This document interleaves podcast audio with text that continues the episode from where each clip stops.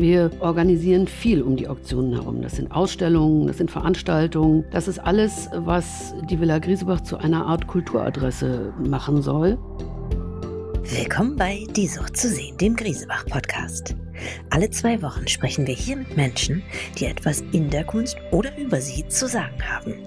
Diese Woche zu Gast ist die Kunsthistorikerin und Griesebach-Geschäftsführerin Michaela Kapitzki.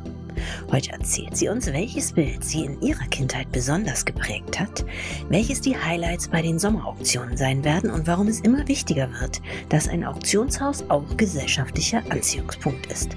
Wir sagen herzlich willkommen bei Die Sucht zu sehen, liebe Michaela Kapitzki. Hallo. Frau Kapitzki, Griesebach wurde 1986 gegründet.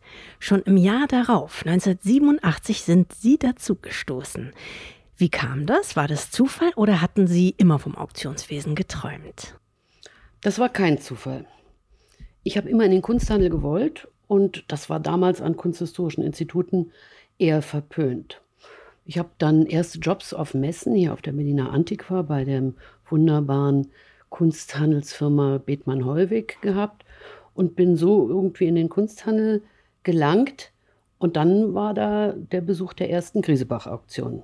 Fand ich ungeheuer aufregend und bin mit einer Freundin zu Gast da gewesen. Und dann haben wir uns umgeschaut und haben gedacht, die brauchen hier Menschen, die ihnen helfen. Und ab der zweiten Auktion habe ich dann mitgearbeitet. Und Sie hatten damals als ganz junge Frau gar keine Schwellenangst, so ein Auktionshaus zu betreten und sich da unter das Volk zu mischen oder, oder Nee, offenbar nicht. Nein, nicht genug. Nicht. Es war so ein Rummel auch in der Presse im Vorfeld dieser ersten Auktion, dass wir einfach eine Kommilitonin und ich gesagt haben, du, da gehen wir mal hin, das gucken wir uns an, weil wir eben auch immer schon Interesse für den Kunsthandel hatten und nicht nur fürs Kunstgeschichtsstudium aus der Sicht der Museen und der Wissenschaft. Ihre früheste Erfahrung mit Kunst. Wie verlief die? Also Sie haben schon gerade gesagt, Sie haben Kunstgeschichte studiert, aber ich nehme mal an, die erste Erfahrung liegt viel, viel weiter zurück. Ja, die liegt weiter zurück, das ist richtig. Ähm, das ging eigentlich durch Reisen mit der Familie durch Italien. Meine Eltern sind mit uns regelmäßig durch Italien gefahren und dort haben wir schöne Orte, heiße Plätze und kühle Kirchen besucht. Und hin und wieder waren wir dann auch in Museen und das war in der Regel Verona, Venedig, Florenz. Das hat eine große zu, Liebe zu Italien bei mir ausgelöst, aber auch eine große Liebe zur Kunst. Nachvollziehbar. Also Sie haben direkt an der Quelle angesetzt damals. Gibt es ein Bild, das Ihre Kindheit geprägt hat oder das Sie eine ganze Weile lang besonders beschäftigt hat? Wenn ich so drüber nachdenke, dann war das ein kleines, fein gemaltes Bild mit dem Blick vom Loschwitzer Hang über die Elbe auf Dresden. Ich weiß gar nicht, wer es gemalt hat. Mein Vater, der aus Dresden stammte, hütete es. Und mir als Berliner Großstadtkind schien das idyllisch und eher fremd. Aber ich betrachte es eigentlich heute noch sehr gerne. Und es war mir irgendwie wertvoll und schön. Wo hing das bei Ihnen zu Hause? Das hing bei uns im Wohnzimmer. Und Ihr Vater sprach darüber oder wie, wissen Sie, wie er dazu gekommen ist damals? Das weiß ich nicht. Es kommt aus seiner Familie. Das, das wohl, er ist in Loschwitz aufgewachsen, am Dresdner Hang mit Blick auf Dresden. Und es muss aus seiner Familie kommen, aber genau woher, weiß ich nicht. Wo hängt es bei Ihnen heute? Bei mir hängt es heute auch im Wohnzimmer. In einem anderen Wohnzimmer, aber auch im Wohnzimmer. Das Auktionshaus als gesellschaftlicher Anziehungspunkt Gewinnt dieser Aspekt eigentlich immer größere Bedeutung? Was würden Sie sagen? Absolut, würde ich sagen. Wir organisieren viel um die Auktionen herum. Das sind Ausstellungen, das sind Veranstaltungen. Das ist alles, was die Villa Griesebach zu einer Art Kulturadresse machen soll und die neben dem wirtschaftlichen Erfolg einfach auch das Ziel hat, Menschen, die kunstaffin sind, die sich für Kunst begeistern, die sich mit der Kunst auseinandersetzen, hier ins Haus zu holen und mit denen einen Dialog aufzubauen, ins Gespräch zu kommen und gemeinsam sich äh, Themen rund um die Kunst zu widmen. Mhm. Das gibt es noch gar nicht so lange, dass man sozusagen ein Programm drumherum kreiert, oder? Eigentlich hat es das in der Villa Griesbach immer äh, in der Form gegeben, dass wir das Haus versucht haben, offen zu halten, die Hemmschwelle des Betretens eines Auktionshauses eben gerade niedrig zu setzen und die Kunden hier von der Straße ins Haus auch zu ziehen mit Veranstaltungen und eben allen Themen, die man da haben kann, sei es Kunst und Erben, Kunst und Steuern, Kunst und Restaurieren oder verschiedene Ausstellungen. Also wir haben uns immer darum bemüht, dass das ein offenes Haus ist. Da hätte ich Sie nämlich später auch noch dazu gefragt, genau wie man diese Schwellenangst abbaut, ja, wie, wie man Leute, junge Menschen wie Sie damals, wie man die hier reinzieht, ohne dass sie denken, oh, was habe ich denn da zu tun oder das ist alles viel zu teuer für mich, äh, da kann ich gar nicht, ähm, da gehöre ich gar nicht hin. Das haben Sie jetzt aber eigentlich schon ganz gut erklärt. Man ja, das ist natürlich heute auch ein bisschen einfacher geworden durch den Auftritt auch äh, online und auch durch die Online-Auktionen. Aber dieses, diese Sparte, die wir ja schon seit fast seit Beginn der Villa Griesebach haben, die sich Third Floor nannte mit Schätzwerten bis 3000. Die dient natürlich genau diesem Zweck. Die dient dazu, die äh, Angst, die Berührungsängste abzubauen, äh, die Kunden und auch vor allen Dingen auch junge Kunden hier ins Haus zu holen und denen klarzumachen, hier gibt es nicht nur Millionenpreise, hier gibt es auch für ein paar hundert Euro Kunstwerke zu kaufen, die alle Kunst sind. Hier ist kein Kitsch, kein, äh, es sind ausgesuchte Kunstwerke, die auch mit der gleichen Sorgfalt behandelt werden wie die sehr teuren und äh, Millionenobjekte. Also es wird ebenso sorgfältig äh, katalogisiert, fotografiert, aufbereitet und alles wird genau gleich äh, beschrieben und ähm, begutachtet und ist für einen verhältnismäßig niedrigen Preis auch für den zu erwerben, der äh, überschaubare Mittel hat. Nach der Griesebach-Gründung entwickelte sich die klassische Moderne zum Kerngeschäft. Was ist das mittlerweile? Also Gegenwartskunst, 19. Jahrhundert, Fotografie. Welche Rolle spielen heute die Abteilungen jeweils? Hm, Griesebach galt ja lange als das Haus der klassischen Moderne. Und auch heute macht die Moderne noch einen Umsatz von über 50 Prozent aus. Nach wie vor werden hier die, die ganz herausragenden Preise erzielt, nicht zuletzt Beckmanns großartiges Selbstbildnis im letzten Dezember, dass wir für die unfassbaren 23 Millionen Euro versteigern konnten. Aber auch Bilder wie von Max Pechstein im letzten Jahr, das Balirus mit 2,4 Millionen. Aber wir merken doch ganz deutlich, dass die Kunst der Gegenwart natürlich auch für Griesebach immer wichtiger wird. Sie ist die Verbindung zu den jungen Sammlern. Die sind zunehmend mehr international und global orientiert und aktiv und sind auch im An- und Verkauf von Kunstwerken einfach sehr viel beweglicher. Und die zeitgenössische Kunst ist natürlich für uns als wichtige Auktionssparte überhaupt nicht wegzudenken. Die anderen Abteilungen, so wie zum Beispiel die Kunst des 19. Jahrhunderts, da bewegen wir uns ja in völlig anderen Preiskategorien.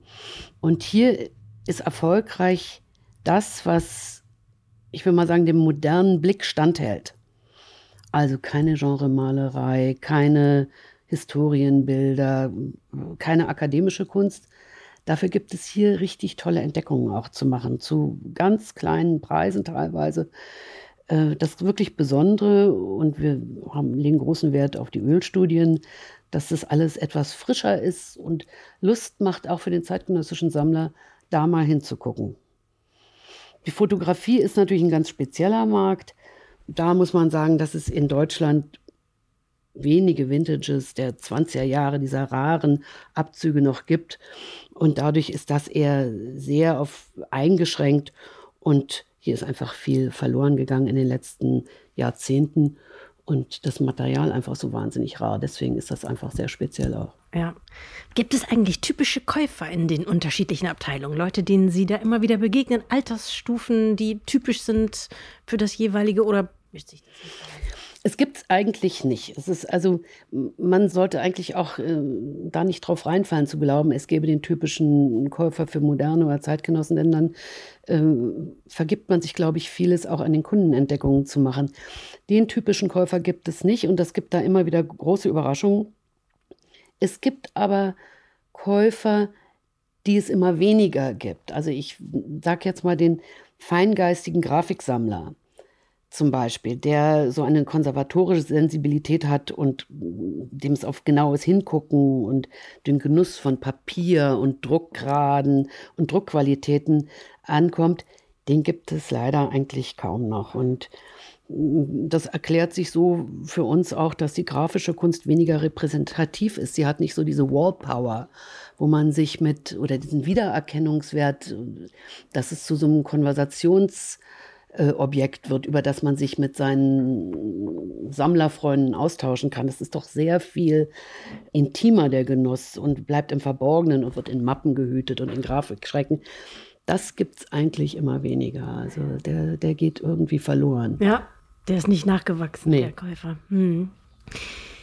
Wie haben Sie in den letzten 30, fast 40 Jahren eigentlich den Wandel des Kunstgeschmacks erlebt? Welche Wellen fallen Ihnen spontan ein? Wie lange haben die gedauert und wo stehen wir da heute? Also wenn man so lange dabei ist, dann sieht man natürlich diese äh, Wellen und Bewegungen, die es da gibt, die man in dem Moment, wo sie stattfinden, eigentlich gar nicht benennen kann, sondern immer erst, wenn es sich wieder verändert hat, sehen kann. Also als ich hier angefangen habe, war es natürlich der Impressionismus und der Expressionismus, aber auch so die Nachkriegskunst, sagen wir mal um Ney und Baumeister, so, die die höchsten Preise erzielt haben und die am meisten umkämpft waren. Und dann gab es auf einmal empfindliche Rückgänge, was man sich erklärte auch, dass der Impressionismus, wenn er nicht 1a Qualität hat, Leistico, Liebermann, bestimmte da zählten einfach nur noch die sehr, sehr, sehr guten Bilder und das Mittelfeld fand plötzlich kein Interesse mehr. Und dann gibt es doch wieder die Situation, wo das plötzlich alles wiederkommt. Das ist erstaunlich. Also wenn man denkt, nein, jetzt Impressionismus ist nicht mehr ein Sammelgebiet auf dem heutigen Markt, man täuscht sich. Es kommt mit zwei, drei, vier Auktionen, ist es dann plötzlich wieder da. Also da gibt es doch immer die überraschendsten Entwicklungen. Aber was interessant dabei ist, ähm, wenn man vor vielen Jahren das, was damals ja fast zeitgenössisch war, also sagen wir mal den Aufbruch der 60er Jahre mit informell, Zero, Fluxus und so weiter, das ist ja heute auch Geschichte. Das ist ja heute auch schon wieder 60 Jahre her. Ja. Und insofern wird eben das, was, wenn man das so lange begleitet, von, von aktueller und fast zeitgenössischer Kunst, wird dann plötzlich doch äh, klassische Moderne plötzlich. Und das andere wächst immer nach. Parallel dazu wird eben auch die Gegenwartskunst immer wichtiger und auch immer mehr auktionabel. Das war halt früher den Galerien vorbehalten. Und je mehr äh, international orientierte Sammler oder junge Sammler in die Auktionshäuser kommen, umso mehr wird die zeitgenössische Kunst oder die Gegenwartskunst auch fürs Auktionieren von Bedeutung. Weil, wie Sie auch vorhin sagten, der Durchlauf schneller ist durch die jüngere Generation, ja, oder? Ja, eindeutig. Die trennen sich schneller, kaufen schneller. Ja, sie sind vielleicht auch entscheidungsfreudiger. Das hat wahrscheinlich auch was mit Alter und junge Leute, die sich für Kunst interessieren, haben natürlich oftmals jetzt auch erstaunliche Mittel zur Verfügung. Das ist einfach, das wird in den 50er, 60er, 70er Jahren anders gewesen sein. Und das alles spielt zusammen, dass man eben auch wahrscheinlich experimentierfreudiger ist und nicht nur notierte Werte kauft. So erkläre ich es mir. Ja. Verjüngt sich denn eigentlich ganz generell die Sammlerschaft? Nein, nicht, nicht automatisch, würde ich mal sagen. Es gibt natürlich immer so eine biologische Verschiebung, die ist ganz äh, traditionell und die war immer schon. Also wenn Menschen in, in der Ausbildung sind oder sich gerade mit Familiengründung befassen oder äh, ein Haus bauen, sind die natürlich weniger kaufaktiv als erfolgreiche Berufstätige, deren Kinder eine Ausbildung abgeschlossen haben. Das war aber schon immer so. Und natürlich ist die Generation der Erben, hat Lust und Mittel, Kunst zu kaufen. Und 80-Jährige denken eher ans Verkaufen als ans Kaufen oder wollen ihren Nachlass regeln. Aber das war vor 30 Jahren nicht anders, als es heute ist. Insofern verjüngt sich das schon, aber nicht ungewöhnlich, sondern, glaube ich, in einem ganz klaren biologischen Rhythmus. Mhm. Wie hat sich denn äh, bei Griesebach die Zahl der Bieter in den letzten, ich sag mal, 20 Jahren entwickelt? Das hat sich erstaunlich äh, entwickelt. Das ist, wenn man äh, mal guckt, das, was wir so Anfang der 90er Jahre haben wir angefangen, mit unserer eigenen Datenbank äh, alles hier zu erfassen und zu, äh, durchzuführen. Da hatten wir pro Auktion, also pro Auktionssaison, so ungefähr circa 600 Bieter. Wenn man das jetzt guckt, im, im, letzten Herbst waren es in Anfang Dezember in den Auktionen waren es 1200 Bieter. Das ist also verdoppelt. Verdoppelt. Und verteilt sich natürlich auch ganz anders, als es früher war. Früher waren die im Saal oder äh, auch an den Telefonen, aber weniger oder haben eben auch sehr viel schriftliche Gebote abgegeben. Heute ist es halt so, dass sehr viel an den Telefonen passiert. Natürlich viele online live dabei sind, da ihre Gebote abgeben und ähm, schriftliche Gebote gibt es nach wie vor. Aber die, diese Verteilung, dass es früher eher alles im Saal stattfand, hat sich natürlich sehr verändert. Was auch gut war in Corona-Zeiten. Stimmt. Ja, das hat eh einiges, glaube ich, befördert, was uns dann heute nützt. Ja, aber wir haben großes Glück gehabt, eigentlich, dass wir immer noch Live-Auktionen äh, haben durchführen können und das auch ähm, gerade alles so regeln konnte, dass man diese ganzen sich halt auch ständig ändernden Vorgaben einhalten konnte. Am 1. Juni, Frau Kapitzki, beginnen die Sommerauktionen bei Griesebach. Welches sind die Highlights? Verraten Sie uns das jetzt schon. Ja, gerne, gerne. Wir fangen ja gerade an, alles aufzubauen ja. und ähm, haben wunderbare Arbeiten zusammengetragen. Das ist im Bereich der klassischen Moderne ein fabelhaftes museales Bild von Leonard Feininger aus dem Jahr 1915. Trompetenbläser im Dorf heißt. Das ist eine wunderbare Komposition mit äh, Musikern, die wie auf, in einem Tanz auf dem Vulkan äh, durch einen Ort schreiten. Das ist natürlich auch in Zusammenhang mit dem Entstehungsjahr zu sehen. Oder wir haben ein. Was ist das Entstehungsjahr? 1915 ist natürlich im Ersten Weltkrieg spielt das alles mit rein. Die Welt gerät außer Fugen. Das ist ein, ein ganz fabelhaftes Bild, was wirklich in jedem Museum hängen kann.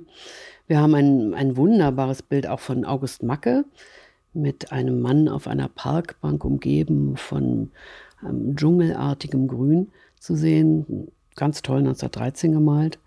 Oder eine ähm, kleine blaue Kuh von Franz Marc, auch was ganz Seltenes, sehr farbintensiv, ganz frisch. Und ein, ein sehr originelles und charmantes kleines Bild von Max Beckmann dargestellt, ist eine Hängematte, eine Frau an einem Strand in einer Hängematte liegend hinter ihr in ganz ungewöhnlicher kompositorischer Position ein Mann. Das ist, äh, macht großen Spaß im Sommer, genauso wie Max Pechsteins Sommerliche Sonnenflecken von 1922. Das ist alles in der nächsten Auktion. Aber es gibt natürlich auch wunderbare Bilder im Bereich der zeitgenössischen Kunst. Zum Beispiel eine zwölfteilige Arbeit von Günter Förk, zwölf Bleibilder, ganz wunderbar, 1987 entstanden.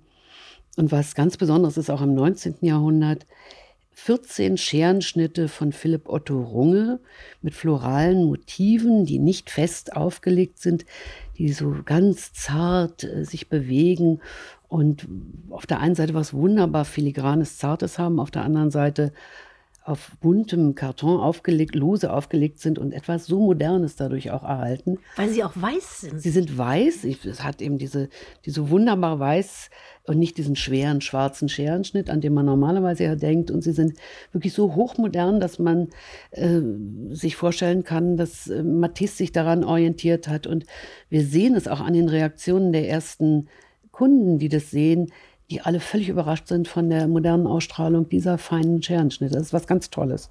Ich finde die auch sehr hübsch. Ja. Zuletzt kommen wir jetzt schon, Frau Kapitzki, zu den beiden Standardfragen in unserem Podcast, die auch Ihnen nicht erspart bleiben. Die erste lautet, welches ist Ihr Lieblingsmuseum und warum? Da kann ich mich eigentlich nicht richtig entscheiden und wenn ich mich dann jetzt doch entscheiden muss, wäre es die Frick Collection. Ähm, warum? Wann waren Sie zuletzt da? Ich war, konnte leider sie jetzt äh, bei meinem letzten Besuch nicht äh, besuchen, weil sie gerade umgebaut wird. Ich glaube, ich war vor Corona das letzte Mal da. Und das finde ich doch wirklich was ganz, ganz Besonderes, weil es diese erstrangige Qualität europäischer Kunst vereinbart, wirklich mit einer wunderbaren Präsentation und im feinsten Ambiente und das in einer Stadt, die ich einfach sehr liebe, in der ich mich auch sehr wohlfühle, mitten auf der Fifth Avenue. Und das finde ich einfach das ist wie, wie eine Zeitreise ins Beginn des 20. Jahrhunderts und wann immer ich es kann, wenn ich in New York bin, ist das der Ort, wo ich also ganz sicher auch hingehe und jetzt liebe ich sehr das Museum.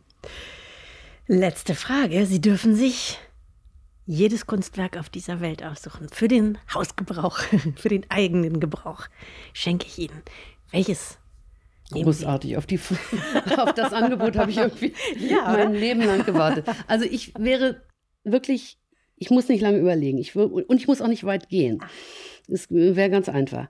Ich würde mich sofort für Andrea Mantegnas Maria mit dem schlafenden Kind in der Gemäldegalerie entscheiden, was aus der legendären Sammlung von James Simon da hingekommen ist. Und ich finde einfach jedes Mal, wenn ich das sehe, diese Innigkeit, die Mantegna da darstellen kann, die rührt, muss einen zu Tränen rühren und rührt auch mich zu Tränen. Und das wäre sicherlich meine erste Wahl. Leider hat das hier schon mal jemand Echt? gesagt. Das ist weg. Ach du liebe Güte. Was für ein Drama. Dann nehme ich Rothko. Okay. Hat auch schon jemand gesagt, aber da gibt es ja auch sicher schon. ein paar, die. Allgemeiner Geschmack. Frau Kawitzki, ich danke Ihnen für dieses interessante Gespräch und wünsche alles Gute für die Sommerauktion. Sehr gerne. Vielen Dank. Das war die 67. Folge von Die Sucht zu sehen. Wir danken fürs Zuhören, freuen uns schon wieder auf unsere nächsten Gäste und natürlich auf Sie. In zwei Wochen neu bei grisebach.com und überall, wo es Podcasts gibt.